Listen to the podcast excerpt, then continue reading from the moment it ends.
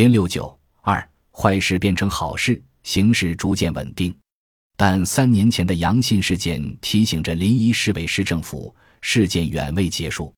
两千年十二月八日，山东省阳信县河流镇发生一起违反民族政策、伤害回族群众感情的事件。事件发生后，山东省按有关程序撤销阳信县委书记、县长、县公安局局长的职务。一起民族村冲突事件导致地方领导纷纷落马，前史之鉴，教训严重。此刻，临沂市委市政府也正处在类似困境中，面临着执政形象受损，乃至部分地方领导被撤职、降职的可能。当时，工作组仍然住在村里，最后怎么向省委汇报、向中央汇报是关键问题。关键在于事件处理结果怎样，用什么方法处理的。有没有为共产党在民族问题执政方面积累一些新的经验？杨信事件发生后，民族问题成了一大忌，谁也不敢碰。我在西藏四年，深知民族问题首先是政治问题，必须从政治上看，从法律上着手，才能抓住根本，否则极易造成混乱。在具体处理时，又必须把民族问题与刑事问题分开来看，绝不能伤害多数民族群众。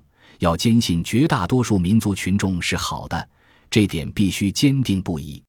调查第二天上午，我对李群讲了三点意见：一是从政治着眼，不仅要从稳定上着眼；二从党的领导思路着手，不要从公安经验入手；三是从国内和世界背景来理解，不仅从临沂、罗庄地区来理解。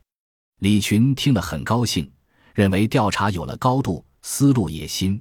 李群和我讲，这里还有一个问题，不管出了什么情况，立场一定要站到群众一边。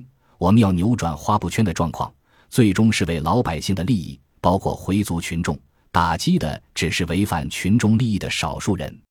要在处理这件事情的过程中取得群众的支持，使党的威信比过去更高，这便是我们的出发点。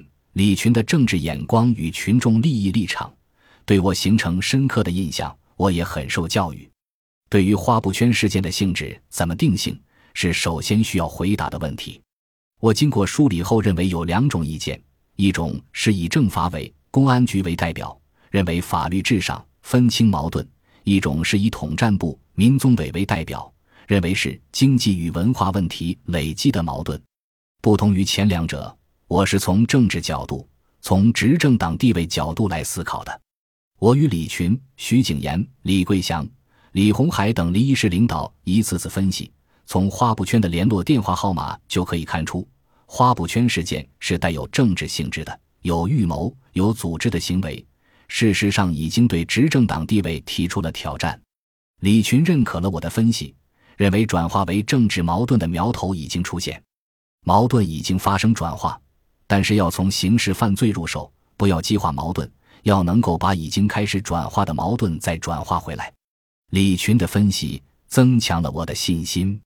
在场其他市委领导也表示赞同，唯有民宗委领导在一旁叽叽咕咕。我解释说，我们在思想上必须要想到这一层，当然在处理时做到掌握好分寸，绝不把矛盾扩大。民宗委领导这才放了心。之后，我与董学清连续到花布圈村中多次。一次次与驻村工作组座谈，我们还研究了回族发展史与回族文化特性，在调查报告《民族村长治久安》的新经验中，将临沂市委市政府整治花布圈村的经验提升到新的高度。认为，从花布圈村的治理经验可以看出国家治理汉族地区少数民族的一些重大问题，它从整体上构成我们对汉族地区少数民族村治理的应对方略。显然。我是把花布圈当做一面镜子，从中看到整个中国民族村治理中存在的一些问题。一组四篇的调查报告在新华社内部报道上刊登，报告呈送省委书记张高丽。当时全省正在开领导干部会议，张高丽在首页写了很长一段批示，认为事情发生是无法改变的，而变坏事为好事是可以做到的。他认为，从临沂花布圈事件可以看出，临沂市委的领导是坚强有力的，处理问题的方法是得当的，效果也是好的。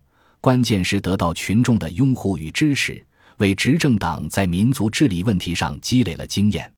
调查报告刊发过程中还有个小插曲，当时有位山东省委领导以反面报道为由不同意刊发，他认为稿件中写的不都是好事，如果我们自己捅上去，会给山东工作留下阴影。这位领导的表态让稿子拖了整整两个月，为此。